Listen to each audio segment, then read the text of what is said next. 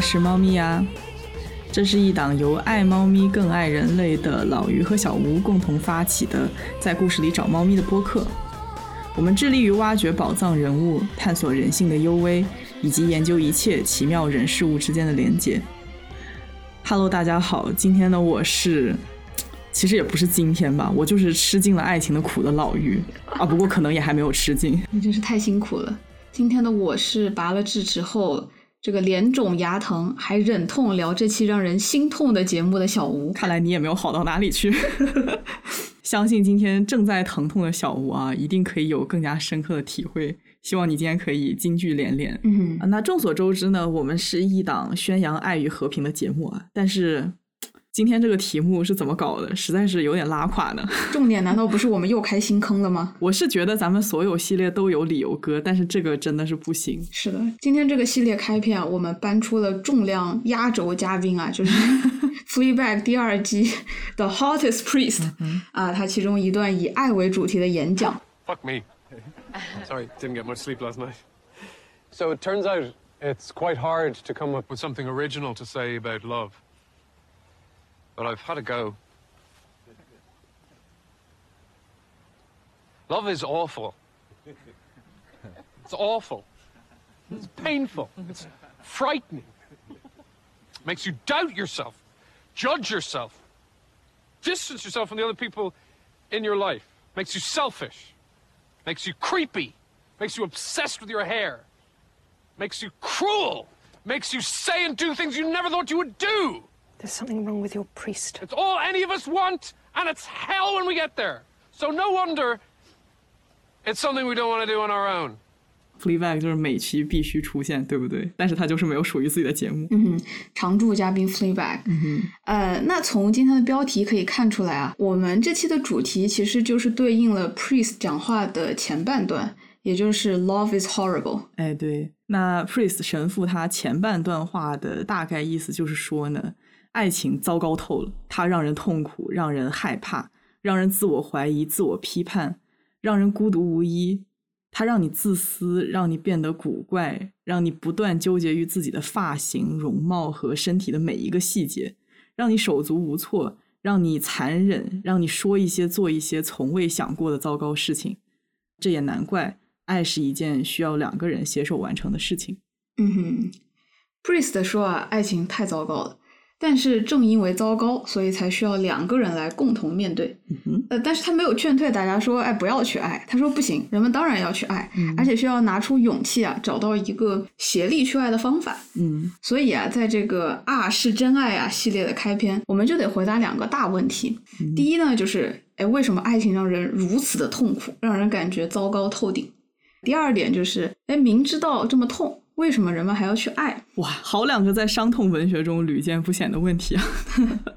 大陆经典伤痛文学作品《某时代》里面就对此进行过一些讨论哈，里面有台词说：“我们的痛苦来源于爱，但是我们的幸福也来源于爱。”嗯啊，然后我们的海峡对岸曾经的火遍全国的那些年也有说过：“爱情不是人生的全部，却是我人生的味道。”越是深沉的痛苦，代表我曾经爱的越饱满。嗯，然后呢，韩国的韩剧，我我觉得韩国甚至都没有伤痛文学吧，它就只剩伤痛了。那 那倒也不是。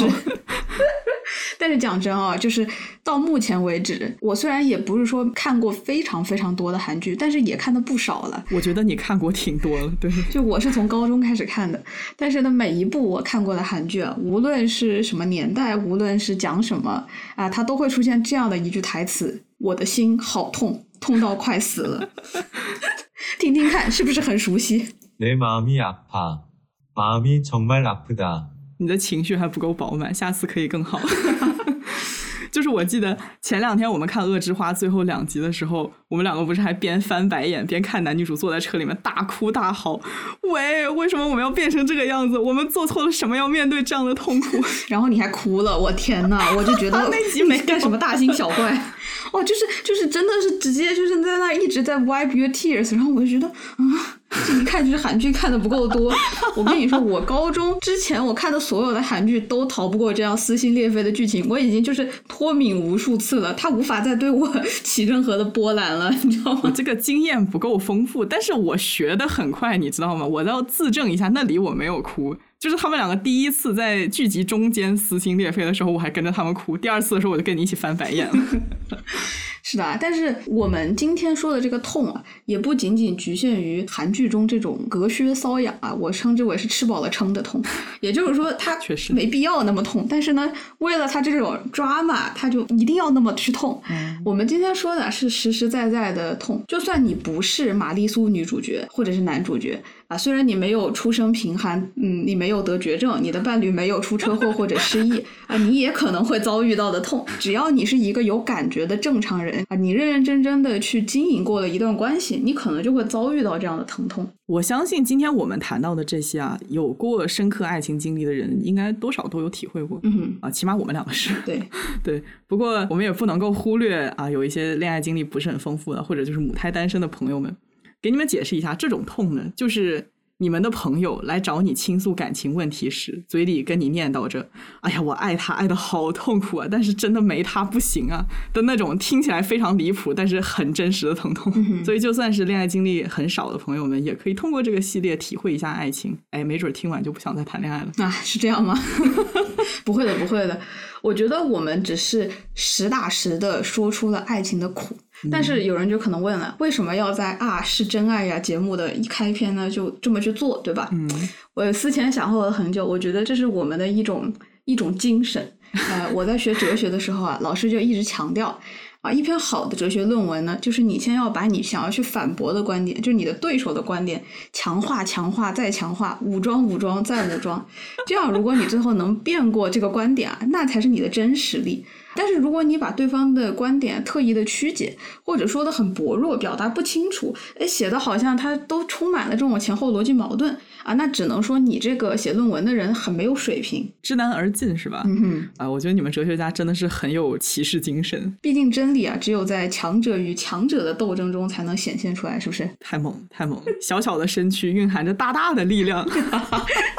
那必须的，呃，所以说在爱这个论题上嘛，我们必须要全力进攻。哎，没有错，这里后期把王菲的《将爱》给我放上。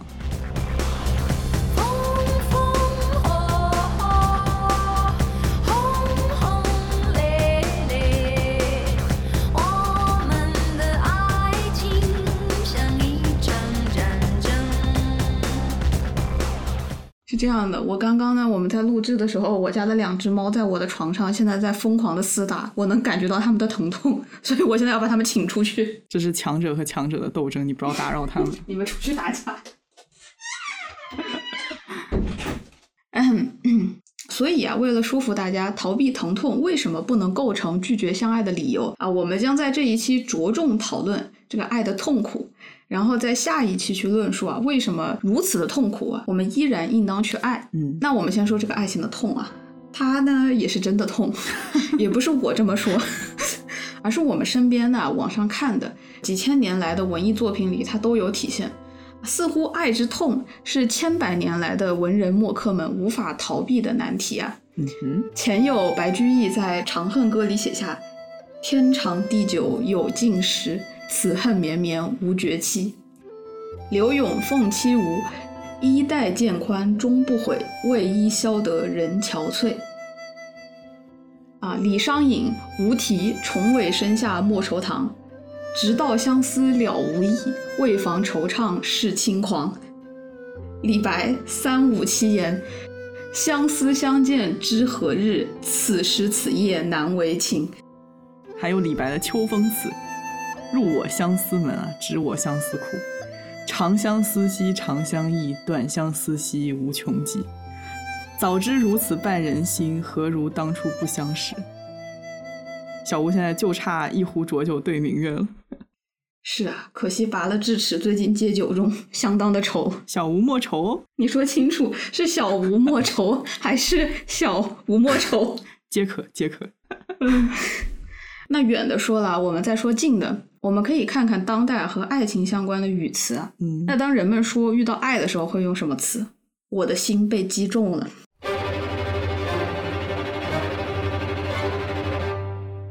英文里面就是 i have a crush 你看看 crush 这个词儿吧就感觉这爱情一来我的这个心呢它就碎成沫沫了。这个沫沫就 莫名的好好笑。但是对吧？你看这个 crush 是什么意思？？crush 它一般都是撞车、打碎、碾压，对，是吧？就是除了在爱情的语境中，crush 它都是一个和暴力相连的词。嗯，还有人们在失恋的时候啊，会用到 I'm heartbroken，我心碎了，也是类似的含义。嗯，好，那再看看我们说到这个人进入爱情时候的这个动词啊，嗯，I fall in love，我坠入了爱情。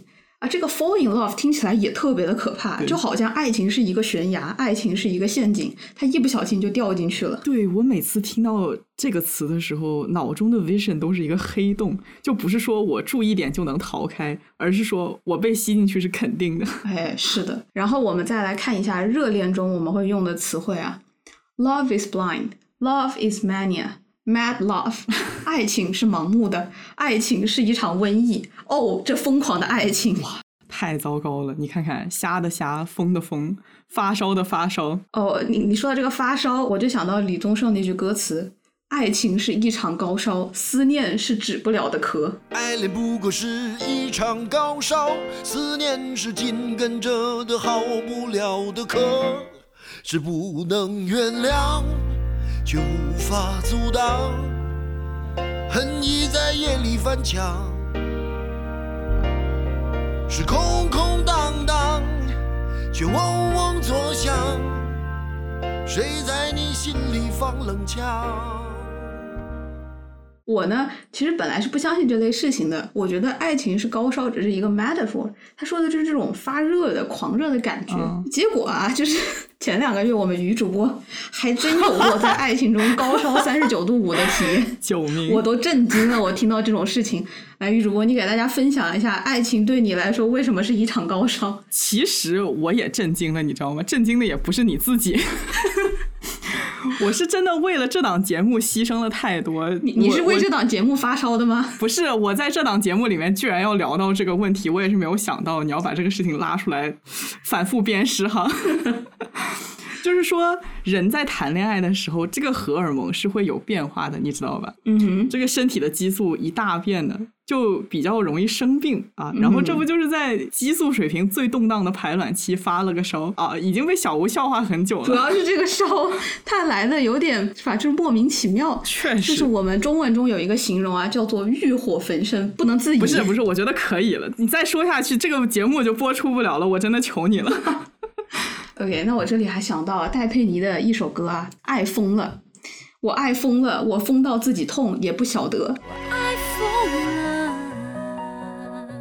我疯到自己痛也不晓得，放弃了保护自己的责任，放弃了抵抗脆弱的天分，我不管了，我不管这伤口能不能愈合。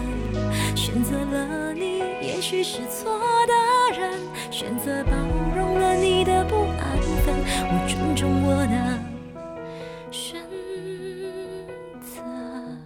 然后还有阿桑那首很经典的《疯了》，里面唱到：“我的爱情没救了，我是真的真的疯了，疯了。”爱到最后不是我的，这世界颠倒着。我希望心难死了，他却苦苦的活着，连快乐都不快乐，这世界颠倒着。我的爱情没救了，我是真的真的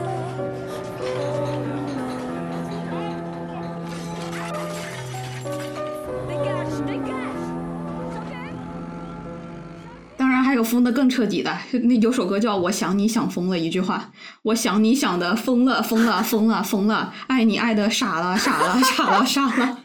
我想你想你想你想得快疯了，我想你想你想你想得快死了，在地上挖个洞，能不能吃透地球另一端？这是真的傻了，我觉得。啊，除了流行歌曲中描写的这些受苦啊、疯癫，文学作品里谈论爱情的苦啊和对苦的这个视若无睹也十分常见。比如说，诗人里尔克对莎乐美写信。他说：“弄瞎我的眼睛，我依然会看见你；塞住我的耳朵，我依然会听见你。即使没有脚，我也能找到路走向你；即使没有嘴，我也能苦苦的哀求你。卸下我的手臂，我也会抓住你。我将会用我的心抓住你，就像用我自己的手掏出我的心。我的脑筋会围绕着你转动不停。如果你把一只火炬扔进我的脑海，我也会用血液把你负载。”我愿称爱为奇迹，你知道吗？没有任何的身体的残缺和疼痛能阻碍一个人去爱。对，然后还有《少年维特的烦恼》里面啊，少年维特写给友人的信里面的一段，他说：“我的朋友，这是怎么回事？连我自己也大吃一惊。难道我对他的爱不是最神圣、最纯洁、最像兄妹一般的爱？我的灵魂里难道曾经萌发过一个应受惩罚的欲念？我不敢相信。”然而现在这样的梦境，哦，人们把这种矛盾的作用归因于不可知的力量，他们的感觉是多么正确，说出来也叫我发抖。昨夜我把它搂在我的臂弯里，紧紧地贴着我的胸膛了。我把无数的甜吻印在他情话呢喃的嘴唇上了。我的眼光在他喝醉了醇酒似的眼睛里浮游。上帝啊，我无限亲切地回想这炽热的欢乐。至今仍感到一种至高无上的幸福，难道这样也该受到惩罚？绿地啊绿地，我完了，我的神志纷乱，我已经整整一星期失去思考的能力，我的眼睛里盈满了泪水，我无论到什么地方都不会觉得安逸了，也到处都安适了，我没有愿望，没有祈求，我应该走了，这才是上策。啊，我这一颗心悬着呀，你看啊。就作为这些作品的听众和观众，嗯啊，浸染在这样大众文化下的人，对爱情是一个什么样的印象？啊，虽然这些描写都是很美的，都是很动人的，但是你看看爱情给我一种什么样的感觉？首先，爱情很危险，对，它是一场陷阱、传染病，还有。爱情的苦啊，往往不是自找的，啊，它就是意外的发生在自己身上，就好像一个人，他原本在路上走得好好的，突然就遭遇了一场灾难，谁懂？爱情往往不是自找的，你说你说的多对呀。谁能成想，日后给我带来痛苦的人，居然那样平淡的出现在我的人生里？这谁能料得到啊？是啊，然后吧，这个爱情它具有极强的破坏性。嗯，对于个人来说，无论是生理还是心理上，都具有极强的破坏性。其实从科学的角度来看啊，很多心理学研究也表明了，人们在陷入 romantic love，就是罗曼蒂克式的爱情时的行为和他的脑部活动与强迫症、成瘾。啊，抑郁症等等等等这种严重的心理疾病的症状是有类似之处的。嗯，而且呢，人们在处理爱情带来的情感上的疼痛，与他们处理肉体疼痛的脑区域有相当一部分是重合的。嗯，也就是说明爱情带来的痛苦非常的真实，而且能够通过身体感受到。嗯，那我们众所周知啊，一个人身上最重要的两个器官就是大脑和心脏。这个爱情它会让人心碎啊，从 Broken Hearts 可以看得出来。嗯，它还会让人疯癫啊，引发大脑理性思维能力的失调。嗯，那可以说对于人呢是那种毁灭性的打击。对，你看人们一形容爱情都是什么茶不思饭不想啊，夜不能寐呀，惶惶不可终日啊。啊，就是爱情让我们生理无能啊。当然，除了某一个跟爱情息息相关的身体部位啊，其他 全线宕机，以大脑的前额叶为首，全线宕机。嗯 就是说，如果处理不好的话，爱情足以摧毁一个人。嗯，爱情确实是非理性的，而且常常和萎靡、颓废、精神不振、堕落联系在一起。难怪 Priest 说 “Love is horrible”。Love is awful. It's awful. 我们刚刚从流行文化、一些文艺作品还有语词的角度来讨论了爱情的苦。不得不说，这些爱里的痛苦还是带有高度夸张和戏剧化的色彩的。嗯啊，那么接下来我们还是聊一些生活中更加切实的痛。真的没想到吧？刚刚这些 dramatic 的痛，它还只是开胃菜啊！我们现在要上正餐了。是的。那在正餐开始之前呢，我想先讲一个很普遍的现象，就是说。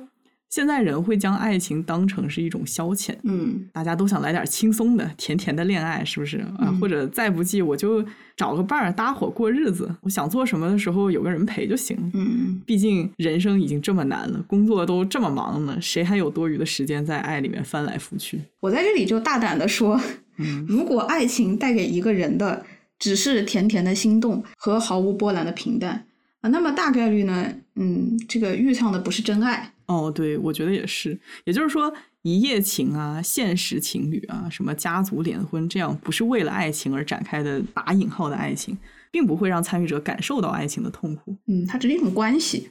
对对，因为他们在一起就是为了体验刺激的、甜甜的恋爱的感觉，仅仅是感觉，或者是以政治啊、财富为目的的，其实并没有什么爱情的成分。对，呃，不过当然还有一种情况啊，就即使是真爱，那两个人在恋爱的初期啊，还没有在关系中完全暴露啊，所以说一开始感受不到那种痛。嗯，但是随着日后的发展呢，爱情会从一开始这种甜蜜和简单的心痛啊，慢慢演变成爱与痛交织的关系。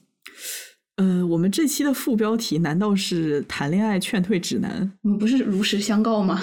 行吧，行吧。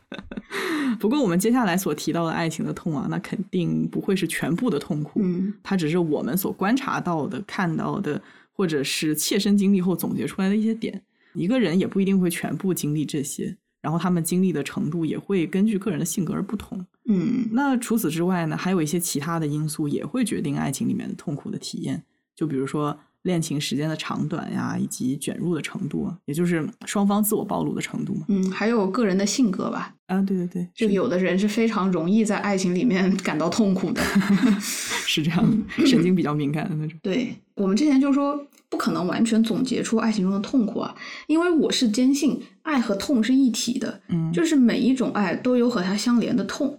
那如果非要说有多少种痛呢？我觉得它和有多少种爱是一样的，它都可能是无限种。所以说我们在这里也只是提取出一些共性做总结啊。嗯那我们说痛苦是一种感受，对吧？在爱情中，每个人都感受过的痛苦，它究竟是什么样子呢？哦，对，我们是不是先要说一个不是爱情它直接带来的痛，但是呢是大部分人啊日常在亲密关系中所感受到的一种痛苦啊？我觉得也有可能可以说它是一种烦躁感，它是由爱情或者是亲密关系所引发的这种烦躁。那比如说呢，我们看到大部分那个博主分享的，呃，和奇葩对象啊，主要是男友的搞笑日常，然后就包含了什么，呃，男朋友放屁、抠脚、呃不换内裤、邋遢，是不是有那味儿了？不要搞性别对立，女生有的时候也很烦人的哦，对，就是反正就是和这种对象他相处起来啊，就感觉真的很烦啊！对对对，啊，真的很痛苦。对我妈前天给我讲了一个那个上海隔离期间很火的两包泡面的事件啊，就是一家三口在都快吃不上饭的情况下。家里的丈夫把仅剩的两包泡面给煮了，然后把一小半袋给了家里的孩子，一口都没有给妻子留。然后妻子在这篇帖子的最后说，疫情结束之后真的是想离婚了。什么？怎么怎么还会有这种事情？也太奇葩了吧！对啊，而且就是上海解封之后，民政局排长队啊，很多都是去申请离婚的。看样子也不止这一家。嗯啊，当然我相信啊，最后导致这两口子离婚的肯定不是呃丈夫偷吃了一包半泡面。但是我相信，就是你最后饿着那个肚子，一口泡面都没吃上，这肯定是痛的，对吧？就是饥饿也是一种痛。对。但是这背后呢，肯定反映出了一些关系中更深刻的问题啊。嗯。就是无论如何，呃，男朋友脚臭、邋遢、贪吃所带来的烦躁和愤怒感，都不是爱情直接带来的痛。这些都是你爱上了一个人后，因为这个具体的人、具体的场景、具体的时期，所有这些遭遇到的具体的事件啊所引发的痛苦，它不是爱的痛苦。嗯，那爱的痛苦是什么呢？陷入沉思。你应该比我懂呀，你先说一个。嗯，我觉得最明显的吧，或者说在爱情刚刚开始发生时最有可能出现的，就是爱而不得的痛苦。哦，就是那个我爱的人不是我的爱人。哦，他心里每一寸都属于另一个人，对吧？我爱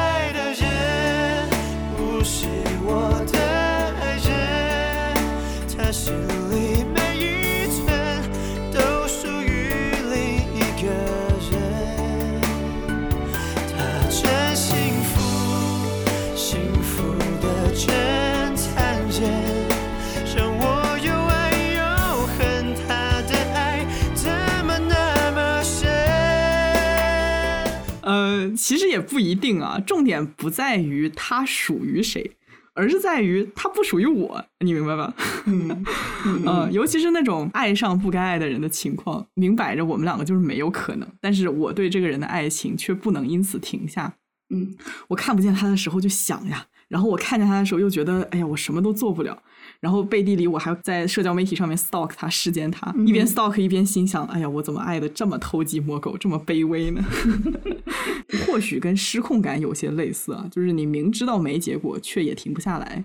哦，你记不记得两年前，然后我还在和我的前任纠葛的时候，我说我觉得爱情好痛苦，每天都在坐过山车。然后你跟我说，爱就陪他一起坐过山车，真的是那种失控感。两年前就已经是哲人了。是的啊，我觉得呢，这个爱而不得的痛苦，概括来说啊，有三种。第一种就是我心里默默知道我配不上人家，嗯啊，那这里配不上呢，我们指的是一些世俗意义上的指标配不上，比如说家境、长相、学识，反正就是呢，我在喜欢的人面前自卑，我自知配不上人家，但是又克制不住的想要靠近。啊，这是一种爱而不得的痛苦，这就是我们常说的那种备胎吧，或者是被发好人卡的好人。嗯，自知不配，所以我要跟他保持一定的距离，但我绝不会离开。他需要我的时候，我永远都在。嗯被自卑驱使啊，再加上对方的默许，把自己牢牢的锁在了这个 friend zone 里面，出不来了。哎，是的。那第二种呢，我概括为明知道自己的条件非常的好。人见人爱，但对方就是看不上自己。这个经典的案例啊，就是慕容云海和楚雨荨。天哪，我真的看出了代沟。你描述这第二种的时候，我想到的是山菜和道明寺，那个才是我的童年。我小时候就是慕容云海和楚雨荨啊，反正不都是《流星花园》改的。哦，行行行。但是我觉得要出于严谨啊，因为慕容云海和楚雨荨最后还是在一起了。我想说的是，在他们这个初期的时候，就是慕容云海真的很喜欢楚雨荨，然后每天就是在想，老子条件这么好。你凭啥呀？凭啥？这跟我们刚刚说的第一种的心情，它是完全反过来的。对对。就第一种呢，是觉得自己太差了，这个在人家面前呢，就是太自卑了。但是第二种是，哎，我明明是站在金字塔尖儿的男人，我明明都是一直众星捧月的这个对象，我从小到大，这个喜欢我的女生都从什么这条路排到那条路了，哎，你怎么就是不喜欢我呢？啊，有钱长得帅是我的错吗？啊，你这个女人引起了我的注意，你在玩火。这个前两种，我觉得都还是单相思的情况。这两种呢，其实都涉及到一个不被接受的痛苦。嗯，可能你喜欢的人他不能接受你的容貌、家境，或者是他不能接受你的性格，对吧？谁让你这么就是嚣张跋扈、这么拽啊，这么没有礼貌，对不对？踩到我的皮鞋了还不道歉？但总之呢，这个。不爱就是不爱，对吧？这些都我觉得都还是比较好理解的，还是挺抓马的，对吧？嗯。但其实现实生活中啊，我们就是还是要更现实一点。即使两个人已经进入了亲密关系，也确认了恋爱关系，那你们两个也不一定就真正的去接受了对方呀，对吧？对啊，我爸我妈结婚都三十年了，还在互相嫌弃。嗯。其实作为旁听者，我会发现每一次引发拌嘴的，永远都是那几个点，就是他们完完全全知道。对方有这个毛病，嗯，而且这个毛病可能这辈子都改不掉，而且还要跟他继续过下半辈子。一对夫妻的觉悟都已经高到这个份儿上了，每一次看到对方那个样子，还是会发脾气。嗯，三十年了都还是这个样子，而且我觉得估计在接下来的几十年，对对方某些部分的不接受依然是会继续的。哎，我爸妈也是这样。我爸呢，他是个暴脾气。我一直记得啊，从我很小的时候，我和我妈都特别害怕我爸发怒。我爸一旦发火，他就会大吼大叫，十分吓人。嗯，然后呢，我这个从小学的时候，我妈就跟我说，她说：“哎，你爸这个脾气不太好，我们都要迁就他，不能把他触怒了。”这个吴爸的基因还挺强大的。嗯，我怀疑你有什么想要抱怨的东西啊？没有，没有，不敢，不敢。呃，这个 anyways，就是我小学的时候啊，就一直很好奇。为什么我爸脾气这么糟糕，人还特烂？我妈到底是怎么和他过下去的？小吴的结论是：如果人脾气不好，那就得勤奋一些，这样就可以顺理成章的跟对方一直过下去了，是这样吗？我怀疑你抓错了重点，没准我抓对了重点呢。但是这不是重点，反正就不是重点。好吧，反正后来我就发现啊，其实我爸妈挺恩爱的，就他们对互相的脾气已经完全了解了。哦，by the way，我妈脾气是真的非常非常的好。就我爸生气的时候，我妈就不说话。然后过一会儿呢，我爸就自行好了，呃，就两个人也基本上不怎么冷战，这么多年了，就是一直这么个相处模式，如今还是恩恩爱爱啊，经常一起长途旅行，非常开心。哦，学习了，下次就用上。呃，我小时候问我妈为什么不考虑和我爸分开的时候啊，她就说：“你爸已经算很好的了，他不赌博、诚实，而且还有诸多其他的优点。”虽然话是这么说啊，但是我并不觉得这么多年过去了，我妈真的有接受我爸的暴脾气。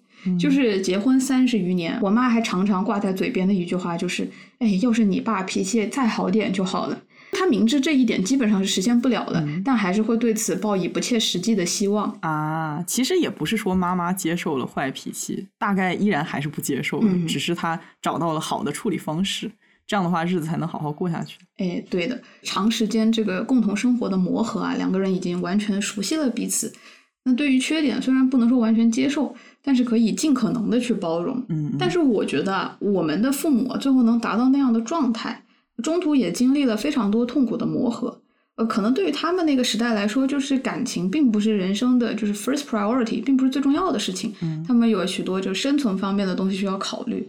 那我们今天讨论的痛苦呢，我觉得还是集中在相爱之初和中期的一个状态。然后它适用的人呢，更是我们现在这些现代的、这个都市的啊，生活已经比较富足了。然后这个感情呢，被放在了一个相对重要的一个位置的这么一些人。嗯那对于这些人啊，呃，他们可能正在经历着恋爱，两个人呢都爱着对方，有很多喜欢对方的点，但是也处在一个自我探索的阶段。嗯嗯啊，这个时候，嗯，对自身的很多的缺点，对于一段亲密关系都没有太多的安全感，嗯啊，所以非常害怕，哎，会不会自己的有些部分是不被接纳的？比如说啊，我身边经常听到女生谈恋爱后拼命减肥啊，因为她很害怕喜欢的人不能接受自己的身体。哦，确实是听过不少这样的故事呢。是的，我听过非常 impressive 的，就是一个女生发生在我身边的哦，一个女生她为爱减肥五十斤，这就是爱的力量吗？是吧？那就是这样的例子。如果我们今天放在呃某红书上，很多人就会觉得，哎呀，这个太励志了，这就是爱情的力量。嗯啊、但是我每次听到这种这种帖子或者看到这种东西的时候，我就会想，哎，这个真的没有问题吗？你就别说某红书吧，你把这件事情说给家人、说给朋友听一听，大家不仅会觉得没有问题，而且会觉得天哪，这个女生的对象好幸运啊，她居然为了一个人能改变自己到这种程度，这是什么能成大事的神仙女友？啊，对我当时跟我的一个男性朋友讲这个事情的时候，他的反应就是。我，这也太好了吧！捡到了潜力股，这个对象变美了，不应该高兴才是吗？那我又要吐槽一些我看到的其他帖子啊，就是前段时间很火，就类似于什么呃，长得胖的男朋友、女朋友啊，先别扔啊，长得丑的也别扔，你留着留着，放着放着，可能就会有惊喜。就听到这种说法，我都会有一种感觉，就是说他们不是去谈恋爱的，而是去参加减肥训练营，恋爱只是我减肥的借口。确实啊，在一个白瘦幼的集体审美下，减肥了、变美了，这好像是一件好事情。嗯那如果当事人之前还是非常不健康的肥胖的话，那你身体变健康了，不也是美事一桩吗？嗯但是呢，我们不能只看到这些东西好的一面，会认为，哎呀，爱情就是让人变好的力量。嗯啊，我觉得在这种叙述之下是很危险的，我们很容易去忽略这些隐形的受害者。嗯啊，就别忘了，在减肥之中的女生或者是男生，他们是什么心态呢？其实他们大部分时候是活在一种害怕不被接受的恐惧之中，他们没有办法对自己的身体有任何的自信。对，作为一个不瘦的女人，我可以现身说法，就是呃坦诚的讲，体重上去的时候，主观上很难很难去控制这种不被接受的恐惧、嗯啊，仅代表我自己。这时，如果生活中正好出现一些情况，比如说我因为各种各样的事情被人拒绝了，或者是被工作拒绝了，嗯不管事件大小，我都会很习惯性的去归因到自己的身材和外貌上，就是就是一种习惯，你知道吗？你不是能控制它的那种。嗯，那作为一个不胖但是身高并不高的女人啊，嗯我也想说，我每一次恋爱的时候，我都会担心对方因为我身高不高而不能接受。嗯，尽管很多时候都是我多虑了，因为我很多以前交往过的人都是真心喜欢我的，真的不在意身高。嗯但是我还是隐隐的会觉得，哦，他不嫌弃我的身高，和我在一起真的让我很感动。嗯 你看看，我这里故意使用了“嫌弃”这个词，嗯，呃，打引号。对的，就是有这种感觉。对，哎，对方好像接受了我的一丝缺陷，我应该感到有些抱歉，应该感谢人家才是。嗯当然，我觉得真实的感觉不会有这么强烈，只是隐隐的、隐隐的有一些不安全感。我怎么觉得真实的感觉只会比这更强烈呢？可可能 more like 我真的不配，你不要靠近我，不要跟我说你爱我，真的 不行不行。我们作为这个主播，我们不能够传播这种非常这个低自尊的想法。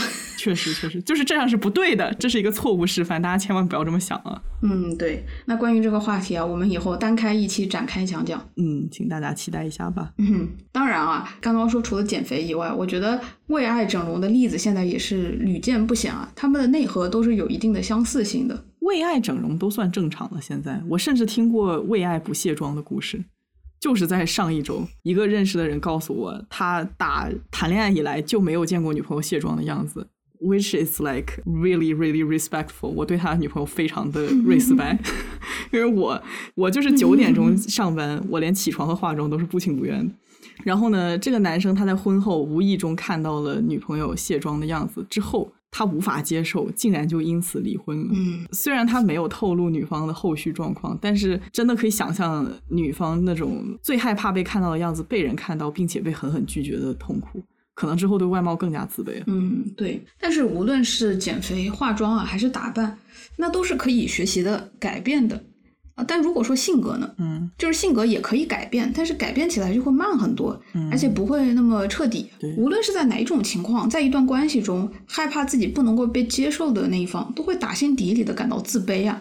而且有时候会遇到那种不那么 nice、有毒的伴侣啊，甚至会用对方的弱点去 PUA，不断的削弱伴侣的自尊，来达到控制的目的。嗯，但即使说是有一些轻微的不接受，如果是被伴侣感觉到了、察觉到了。它都可能内化为自我批判、自我贬损，而且不被接受的痛苦，在一段关系中真的非常非常常见。嗯，爱情并不像很多人幻想中的那样啊，我爱上他之后，他在我眼中就是完美的存在，或者说被他爱上之后，我感觉自己一切都被接受了，困扰了两个人小半辈子的不安全感突然就被治好了。嗯，爱情让我们快乐。Oh my god，no no no！实际上，进入爱情关系意味着对方可能看到自己的全部，就不管是肉体上的还是性格上的。嗯，所以说我们会开始检查自己，然后你越检查就会发现越多的问题，让自己更加焦虑。对我原本以为啊，长得好看、家境好、各方面优秀的人就不会有这样的痛苦。嗯，但是无论一个人条件多么多么的好，他总是会在有些方面对自己感到不满。有的人是自卑于那些不能改变的先天条件，而条件好的人可能也会在生活中担心，会不会这件衣服我伴侣不喜欢？会不会这样的发型不够好看？会不会我个人的举止说过的话他不够得体？嗯，那总之，如果真的是想要给另一个人挑刺，按照完美的方向去比对的话，那当然没有人能逃得过不被接受的痛苦。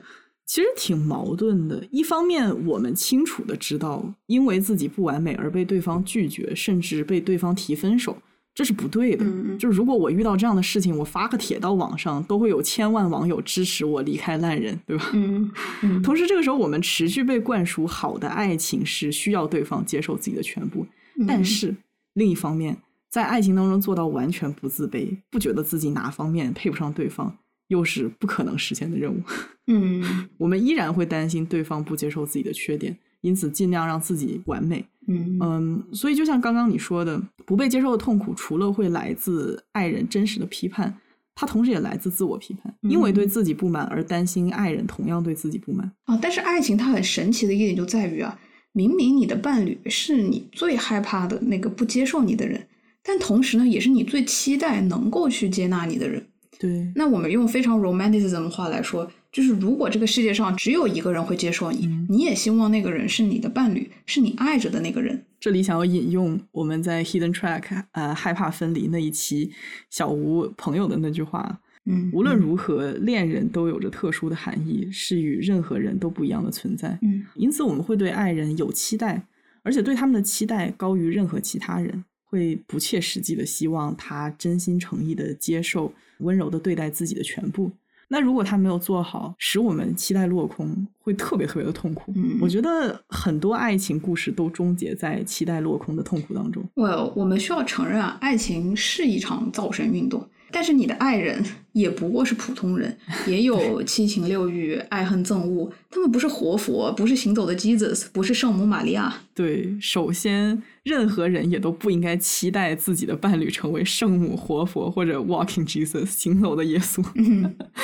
嗯，其次呢，作为他人的伴侣，我们也不应该要求自己成为另一方的救赎。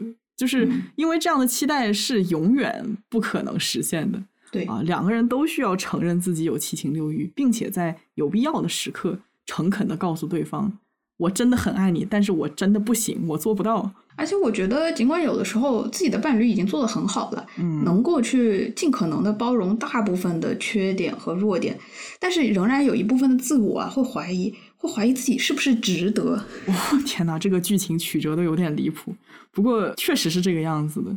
你说的怀疑，我觉得有时它是一种不真实感啊，就是对方的好，这是真实存在的吗？这是有人能做得到的吗？嗯嗯、然后有时也是一种不理解吧。你说这人他对我这么好，图点啥？对吧？嗯很奇怪，就是明明自己被好好对待了，却总是觉得良心不安。我在这里又意识到一件事情，就是我们讨论的其实还不是普遍爱情的痛苦，嗯而是 specifically 啊敏感又低自尊的人体会到的爱情之苦，是苦中苦了。真的，小吴依然非常的严谨。不过说实话，我不相信有人能在爱情中做到完完全全的自信，百分之百的那种高自尊。不多想、t h i s is like humanly impossible，人类做不到的，我感觉。嗯，所以可以说，这样的苦在爱情中是普遍的，只是说程度存在个体差异。我感觉我们已经开始套娃了，这个地方有点绕啊。那我来总结一下，嗯关于呃自己能不能在爱情里被接受，它存在着两重恐惧。第一重呢是害怕自己不被接受的恐惧，第二重是即使对方接受了自己，但是看到对方的接受啊，依然忍不住为自己内心的怀疑而感到羞愧。嗯啊，那自责于为什么我无法全心全意的相信爱人的接纳？就比如刚刚那个减肥的例子，嗯那一开始呢，一个人会害怕爱人是不是嫌弃自己身材不好，可是后来呢，他发现爱人跟我说了很多遍，他也许真的不在乎。可是无论这个人的爱人他怎么样的告诉他，他真的不在乎，完全接受你的身材，我觉得你现在就是 perfectly fine，你真的很有吸引力。这个当事人啊，他仍然会怀疑，哎，他真的不在乎吗？你说是不是因为自己无法接受自己糟糕的部分？不是都说在做到接受自己、爱自己之前，爱另一个人是很困难的？我觉得可以理解为，因为无法接受对方的爱，所以他很困难。当然是因为你首先不能够接受自己，所以下意识的你会去认为，无论如何这都是不能够被对方所接受的。对对对，Oh my god，太拧巴了，真的，这不就变成了 if 对方接受，then 你别开玩笑了，我不相信，滚。然后 if 对方真的表示不接受，then 你妈，我恨你，你狠狠的伤害了我，滚。好一个 if statement，但你这个地方有语法错误，你第二个 if 应该改成 else 才对。救命啊！是那个机器学不明白的代码。我差点都要表扬你了，但是我认为你这个情况考虑的依然不够完善。哦，那您来完善一下。是这样的，就是现在呢，我有一个缺点 A，嗯呃，不对，我觉得应该说是特点 A，要严谨啊。嗯因为比如说有一些 trait 特点吧，比如说微胖，我觉得它就不是一个缺点。，basically 就是我眼中的缺点，但是是对方眼中的特点吗？哎，你看哈，你这就说的不对。这个微胖为啥在你眼中是缺点呢？嗯，他没有那么好吗？嗯，真的是有被问到阿巴阿巴。它不好，难道不就是因为你不喜欢它吗？你看哈，这个微胖指的就是在一个正常范围内，但是稍微偏向胖的那一边。那微胖和肥胖还是不一样的。那肥胖可能涉及到一些健康的风险，但是微胖就是在正常的范围内，它最多就是一种审美上的偏好。你看，同样是正常范围，那为啥有骨感清瘦那就是优点，有肉感就是缺点呢？嗯，确实有道理。所以真的是我主观代入了，因为我自己不是很喜欢我微胖的状态，嗯不是说微胖女孩不好看的意思。我觉得微胖女孩真的很美。是啊，所以我觉得我会称之为特点吧。嗯就是我刚才说的英文里面的意思，我觉得更中性，叫 traits。啊、就是特质是吧？特质更准确。对，我觉得就是特质，因为说特点也有歧义，它不一定是一个很引人注目的点，就是你的一个特质，就你身体上的一部分。嗯嗯嗯 OK，那回到刚刚啊，我想要去论证的一个东西，针对这个特质 A，我和我的伴侣都可能给出两种态度，喜欢或者是不喜欢。嗯，那你看啊，这就构成了四种 scenario 情况，我的妈呀还能 follow 吗？我还没开始呢。能能能能能。OK，那就是第一种情况，针对这个特质 A，我也喜欢，我伴侣也喜欢。比如说，嗯、我很喜欢我的幽默，你呢也恰好被有趣的灵魂吸引。那在这个情况下，我会因为你喜欢我自己的这个特点 A 而感到更加的自豪、骄傲的。我理所当然的认为幽默啊，就是我的优点。那就是 best scenario 最好的情况，皆大欢喜，可喜可贺。对，那第二种情况就是我有一个特点 A，但是我的伴侣并不是特别喜欢。呃，比如说，嗯，我有一个朋友，他呢嘴上有一颗痣，他自己很喜欢，觉得很 sexy，但是他的伴侣就不那么喜欢，甚至他的家人还一直建议他去把那颗痣啊用激光手术点掉。好过分啊！这不就是那种你会在名为“我的男朋友、女朋友不喜欢我的叉叉，我该不该分手”的那种帖子里面看到的故事吗？而且评论里面都是清一色的啊，这个人就是渣男渣女，不分手你留着过年吗？对，所以在我朋友的这个情况下呢，她的这个呃男朋友啊，就和她为了这颗痣而意见不合。当然，这有一个就是 background，就是说她这个男朋友呢有点迷信风水，他觉得这个痣的风水长得不是很好。会影响发财，那当然啊，就是一颗痣还是无关痛痒的小事情。嗯，那如果想象一下是一些什么别的特质，那当事人肯定会因为自己的伴侣不能够接受自己很喜欢的这个特质而非常沮丧。嗯，那这个时候会出现 cognitive dissonance 认知失调嘛？诶，这个东西明明我很喜欢，我很满意，我的爱人却不喜欢，why 我的爱人不能爱我的那颗痣，不能爱我的特点？就如同我爱我那颗痣一般。Tell me why？就是啊，看看人家巩俐，看看人家马甸梦露，有痣美人多么 sexy，怎么可以这样？对，所以说在第二种情况下，他可能会出现一些呃认知失调，那两个人就会因为这个东西有矛盾。嗯，那有可能造成一种后果，就是本来我觉得这是我的优点，但是随着我这个伴侣。呃，日积月累的认为它不好呢，我可能就慢慢的觉得这不是我的优点，我也开始觉得这是我的一个缺点，这是一个呃 something I should be ashamed of，是我应该感觉到羞愧的一个东西。那么这对关系中，这对他自我也是一个非常大的打击。嗯，那么我们来看啊，第三种情况就是我现在呢还是有一个特质 B，我呢其实是非常讨厌他的，但是我的伴侣啊 genuinely 他发自内心的喜欢。比如说我还有一个朋友啊，他的胸非常的好看。但是，哎，等等等一下，等一下，请问你是怎么知道的？别问好吧。Anyways，那假设我这个朋友的胸很好看，行了吧？可以假设啊，行行行，可以可以，继续。那假设呢，他的这个胸是好看的，嗯，但是我这个朋友啊，他一直对自己的胸很苦恼，他觉得他太大了。当然也不是那么的大吧，就是 about C to D 左右，这就是可以被称得上是丰满的 size 啊，有什么问题吗？但是我这个朋友他从中学开始啊，常常被同学开玩笑，而对自己的胸很不自信，因此呢，养成了含胸驼背的习惯。嗯，啊，这种情况一直持续到大学毕业，然后工作了一两年后，直到他和现在对象在一起啊，他发现他自己的现任伴侣非常欣赏自己的胸啊，那是发自内心的觉得他的胸型很美。那在这个情境下呢，朋友可能一开始他不相信他现在伴侣所说的，嗯，但是久而久之啊，他也慢慢的对自己的这个特质而感到自信，更愿意去尝试一些稍稍 V 领啊或者是长扣的衣服，人也变得更加自信了。请他们原地结婚好吗？这个份子钱我会出。对，我会转告的。其实我刚刚举这个这个胸的例子啊，可能有些人觉得有点不合适，嗯，因为胸确实是在性吸引中扮演了一个呃，我觉得是比较重要的角色吧。嗯嗯嗯。然后呢，大胸总是在男权社会里成为物化女性的标志之一嘛。对，我在上学和上班时都有听到过男人们聚集在一起讨论共事的女性的身材。尤其是胸和屁股，嗯，甚至会去排名，会去给他们打分。那作为女性，我不管是出现在了这个对话当中，还是说我没有出现在这个对话当中，听到这种话，真的是有被性骚扰的感觉。嗯，而且抛开性吸引不谈吧，我觉得你这个例子非常具有代表性，是因为起码在我长大的那个年代，对自己的胸感到自卑，几乎是每一个胸部发育比较早、比较好的女生都会遇到的困境。嗯，所以可能大家也会发现。有胸的女生长大了，可能都有点驼背。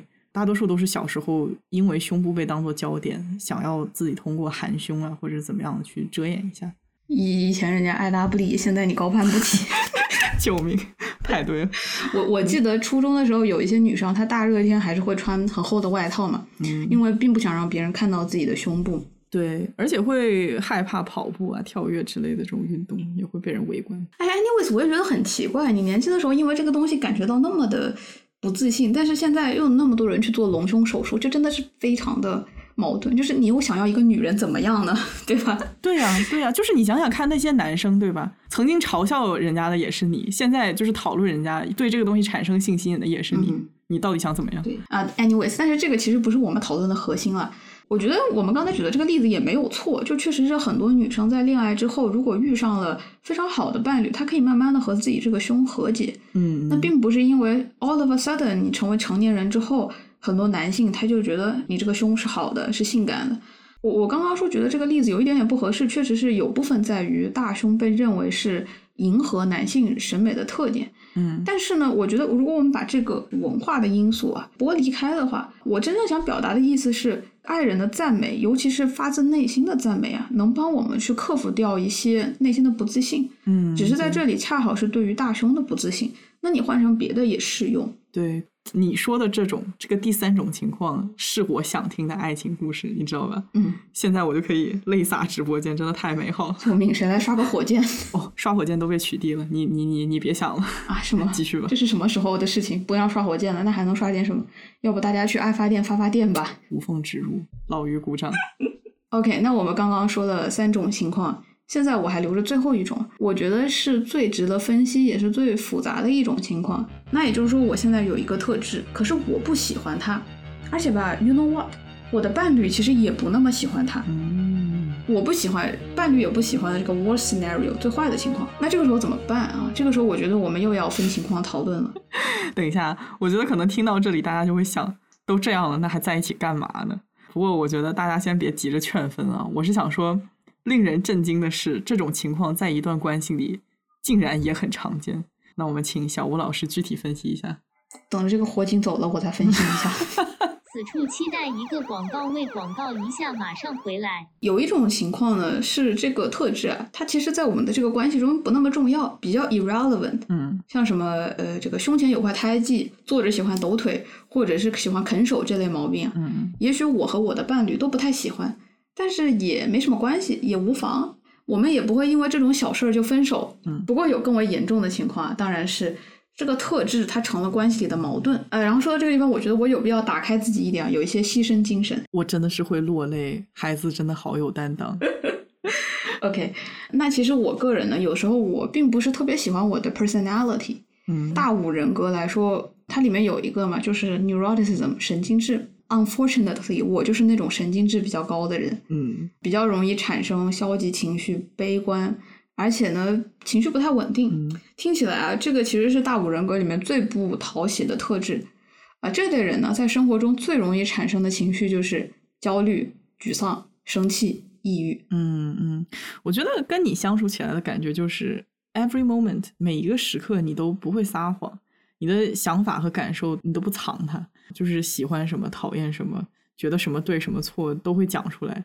虽然有的时候是挺烦人的，但是从长期相处的角度来看，并不是很糟糕。嗯，不过纠正一下，我这些日常表现其实并不是高神经质人的普遍特性。啊，那就更更多是我自己的一个状态吧。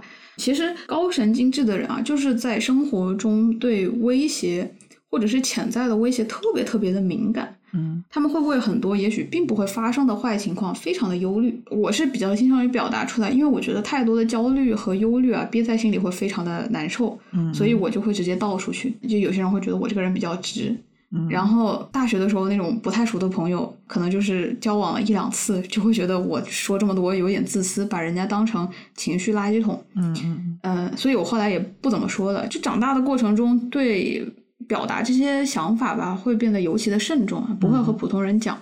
但其实归根结底吧，我就是真的非常不喜欢我的 high neuroticism，就高神经质。嗯而且需要承认的啊，就是说这是一个不太讨人喜欢且攻击性极强的人格特质。嗯嗯，主要我觉得是它让你感到很累、很痛苦。比如说对我来说吧，我有三种状态：我可以舒服，我可以 neutral，就是中性，以及我可以不舒服。但是小吴大部分时候只有 neutral 中性和不舒服这两种状态，就是他，哎，你 你就非要这么说我吗？啊，就是我总觉得你不是很舒服啊，觉得挺可怜的。其实我妈跟你是一样的，我妈也是一个非常神经质的人，所以每天很多时候都是警觉、担忧、生气的状态，很伤身的。其实你慎重，你这一期已经得罪两个女人了。我这是得罪吗？I'm just stating a fact。呃，就是很伤心又很伤身啊。嗯但是就是更加不幸的一点，就是高神经质它很大一部分是天生的。嗯而且我觉得，就除非是另一个人有毛病啊，不然也不会说我爱另一个人啊，我爱你的神经质爱到死，这是不可能的，对吧？我觉得老于作为我亲密的伙伴，可以分享一下多少次和我一起工作 录播课录到一半，我开始神经质引发的这个焦虑发作，然后你那个崩溃的心情。是我崩溃的原因主要有两个，还有两个呢。啊，对啊，对。一个呢，是你神经质上来的时候，你的战斗力也跟着直线飙升，不仅说话嘴欠，而且非常的 assertive，非常的坚定果断。就是我本身就不太能说得过你，所以我就很多时候我不知道怎么处理这么一个情况。哎，你差不多得了，适可而止，好吧？我还要不要面子？就是我真的挺无助的，很多时候。你不是在说的第二点，不是说没有没有没有？我觉得还是得说一下的。我一直就是觉得这是性格的一种，不管是你，不管是我妈，我更着眼于找到一个跟你们好好相处的方式，而不是说直接认为这是不好的。虽然虽然真的是挺烦人的，有的时候。呃，那第二个原因呢，就是哎，你你不说了，我不想听，我我要离开直播间了。别别别别！第二个原因呢，就是你会在焦虑的推动下把问题放的很大很大，其实原本就是一个很小的问题。然后啊，我不听。对，然后就给人一种玩球蛋，这事解决不了了，今天晚上他就没完了的感觉。呃，就是说很容易 focus on 这个问题有多么多么大条，反而没有办法分配精力在解决问题上，就是这个我也很头疼。我妈也是会这个样子，已经在焦虑了，好吗？你不要再说了。好了好了好了，焦虑漩涡和恐惧泥石流要来了。哦，好了好了好。其实我完全明白啊，就是你必须要像哄小孩一样哄我那种无可奈何的心情，嗯，而且经常吧哄到一半还会被我骂一顿啊，莫名其妙受伤。我完全 get it。那我有时候对我妈也是这样。就如果说真的有一个人喜欢另一个人 neuroticism，我觉得除非这个人是受虐狂，而且就是取向还极度变态。我特此声明，像你妈对你爸一样，I don't like it, I deal with it。我不喜欢他，我我处理而已。我还以为你要声明你不是变态受虐狂。我只能说我真的不是受虐狂。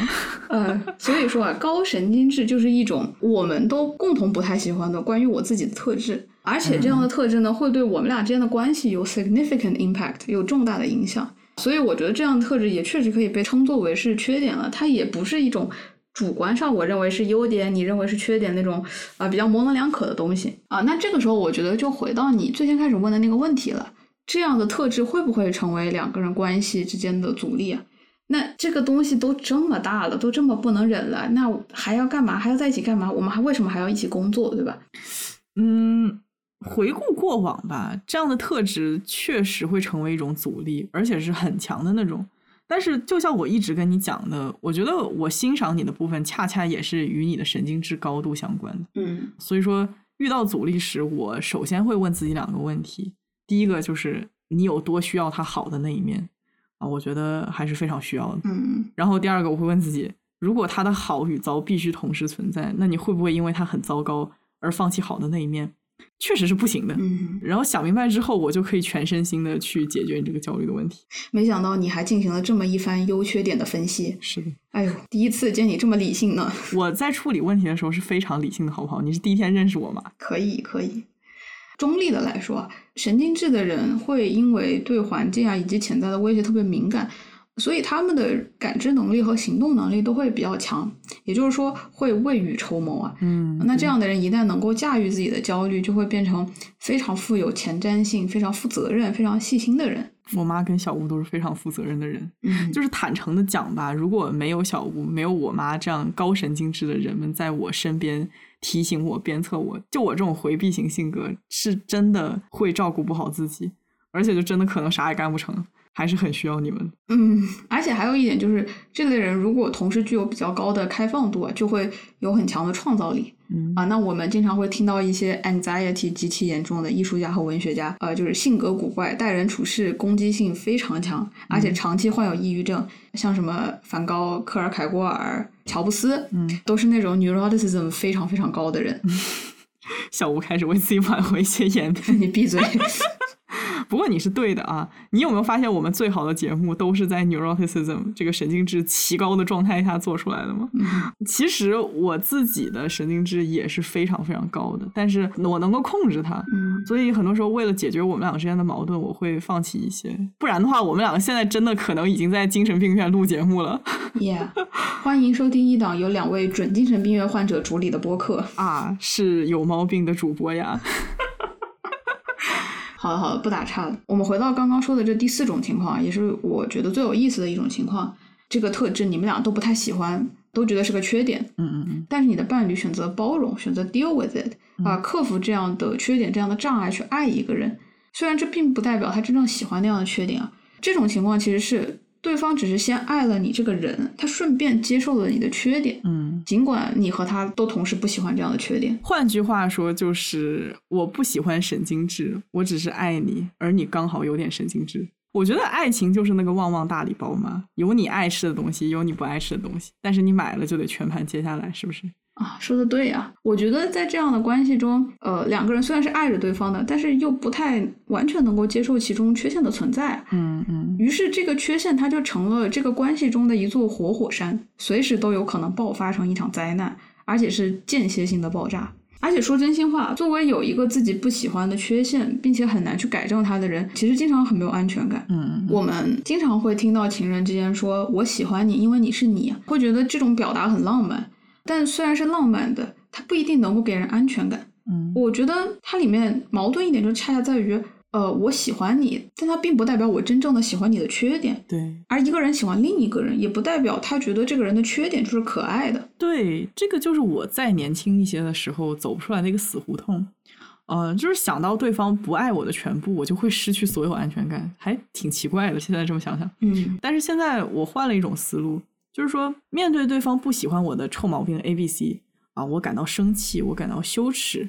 我厌恶对方不能帮我在这方面变得更加自信一些，但是这就过于自我中心了，不是吗？明明对方也被我的臭毛病困扰。嗯，What do I even expect？我我我在期待什么？我期待对方要爱上我的臭毛病吗？嗯，连我自己都讨厌他，我凭什么要求别人喜欢他？嗯，所以很意外的，我从这个新思路里面反而获得了安全感，意识到对方不喜欢我那样，却还在想办法 deal with 去处理它，这个就足够了，已经足够证明他的爱了。这是一种更为成熟的浪漫观，没错的。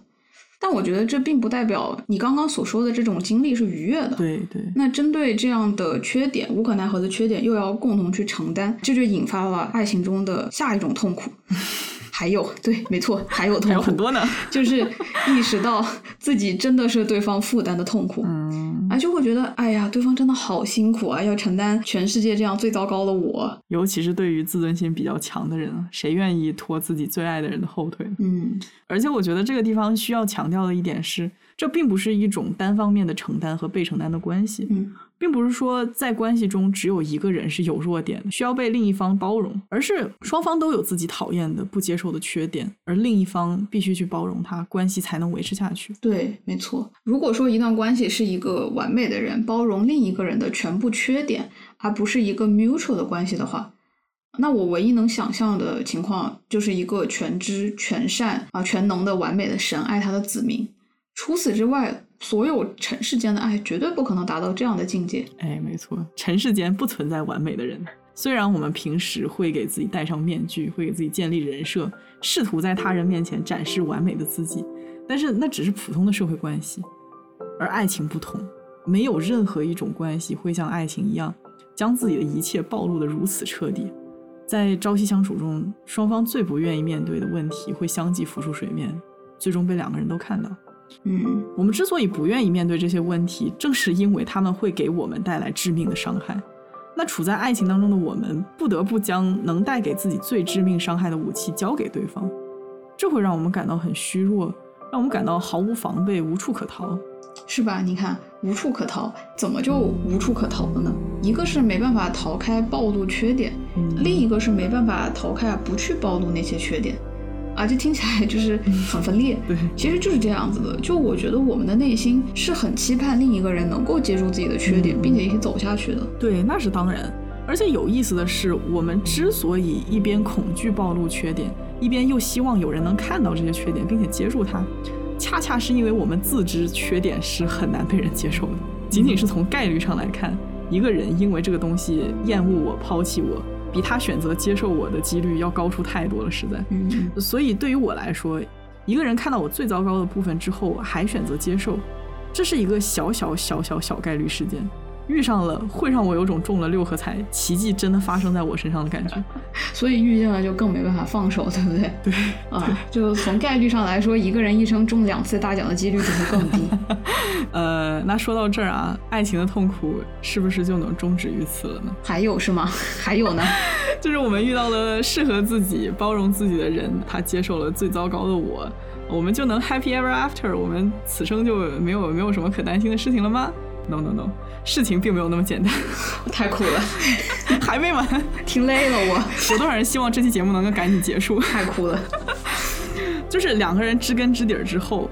对彼此产生依赖，互相捆绑，好像离开对方就活不下去了，这又成了一种新的痛苦。嗯，我觉得应该说是没办法离开对方，嗯，但是你要在一起呢，就要不断的直面、包容，并且想办法处理啊对方的这个缺陷。嗯，这个过程中又会引起很多的矛盾和摩擦，而且两个人啊。他可能也知道，这样的矛盾永远都得不到彻底的解决。有多少老夫老妻吵架吵了一辈子，是吧？是啊，就吵了一辈子，翻来覆去都是那些无法改变的事情。我们就需要承认，有些东西就是无法改变的。对对，他就是会吵一辈子，兄弟们，真的。嗯 嗯。不过我刚刚想说的捆绑的痛苦啊，想要强调的是离不开彼此。呃，就是说另一个人成了我身体的一部分，我在做任何事情的时候都不能只考虑我自己一个人。尽管这部分在某些方面会拖我的后腿啊，常常让我很后悔我当初到底为什么要拥有它。尽管这个样子，我也不得不拖着它前进，对它负责任。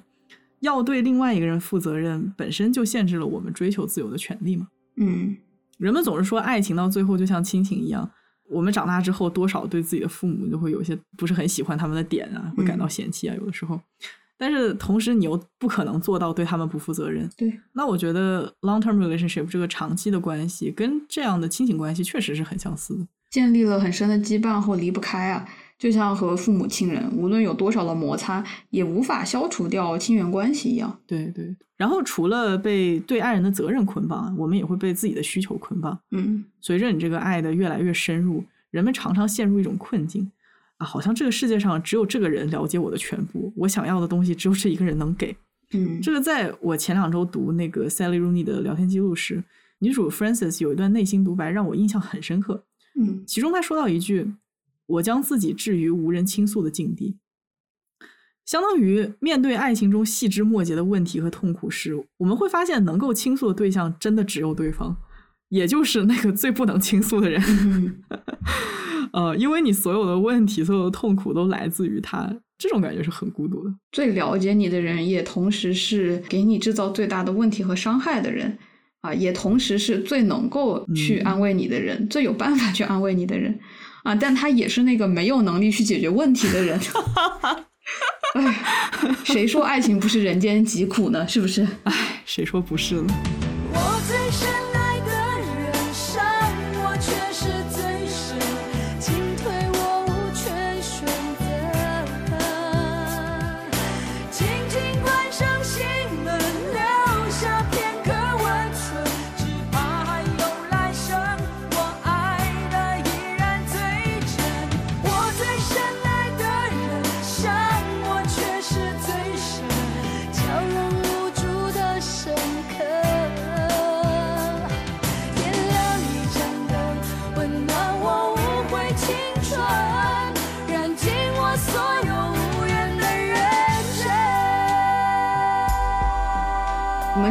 头用了《Fleabag》中神父一段爱的演讲，那前半段说的是爱有多么糟糕，爱很糟糕，所以需要两个人去共同完成。我们也用了这一期节目大部分的篇幅啊，去展开爱情有多么的糟糕。但是呢，他这个演讲其实还有后半段，So no wonder it's something we don't want to do on our own. I was taught if we're born with love, then life is about choosing the right place to put it. People talk about that a lot. It feeling right. When it feels right, it's easy. But I'm not sure that's true.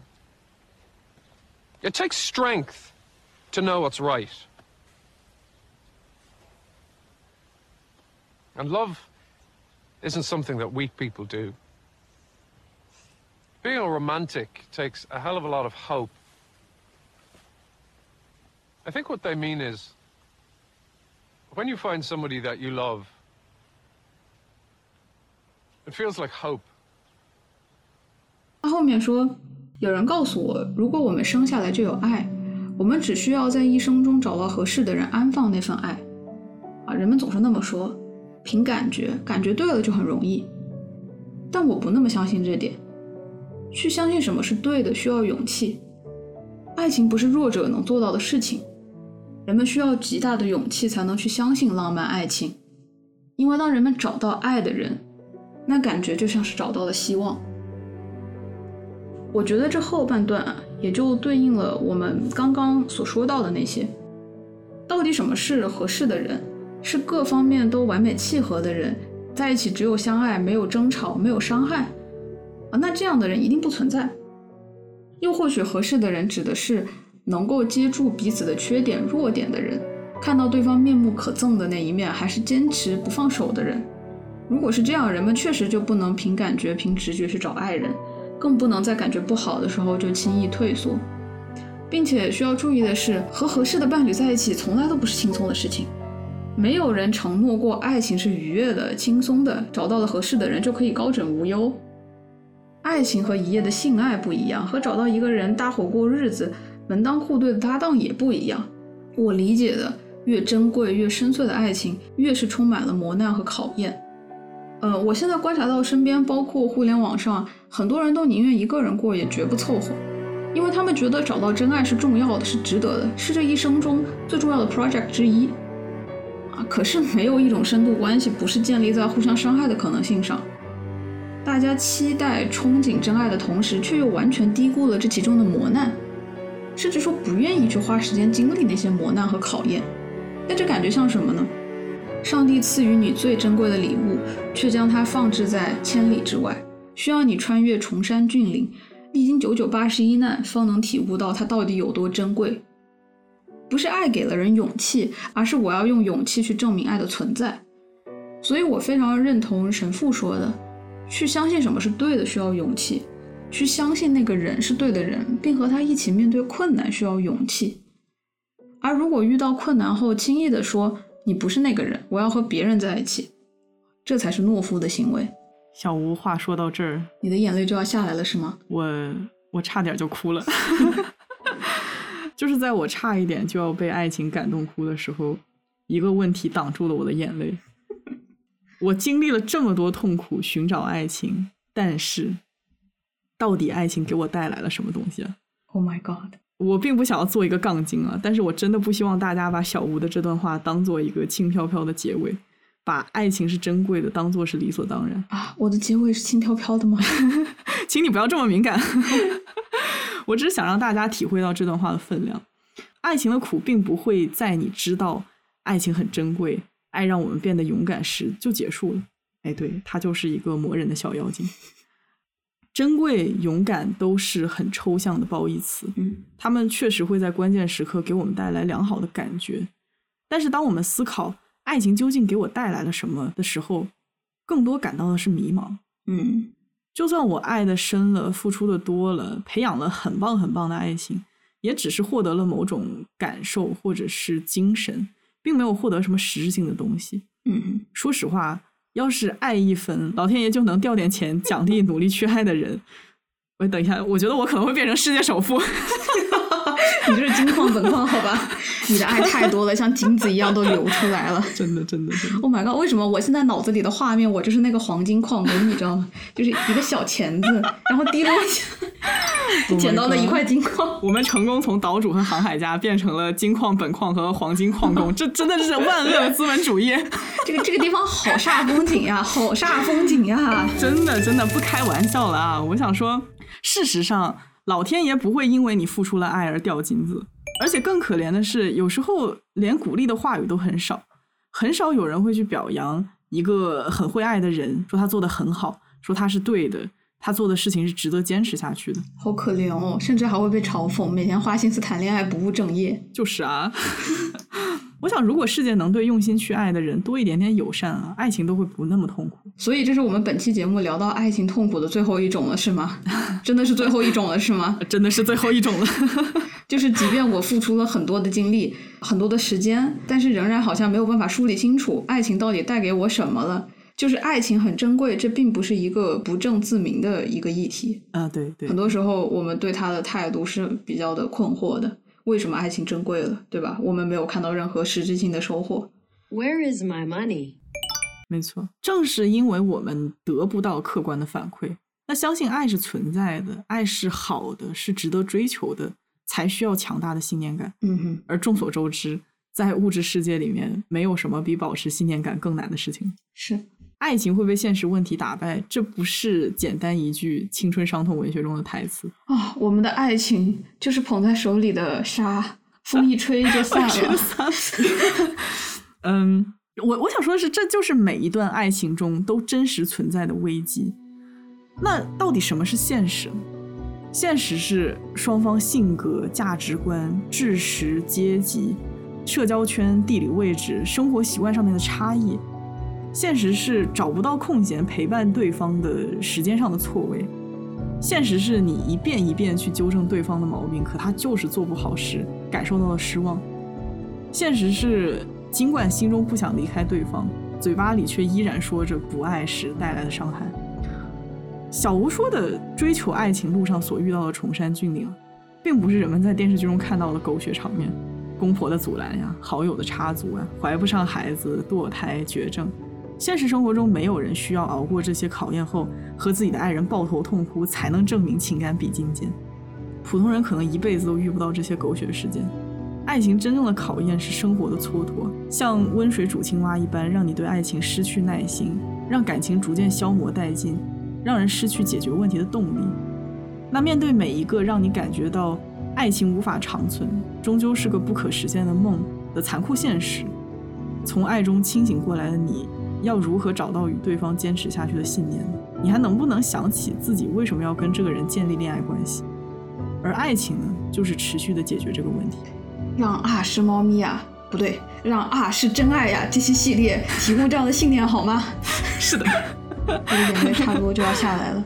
我们提供的信念就是爱就是好的，爱就是珍贵的，追求爱情、用心去爱的人就是很棒的人。没错，没错。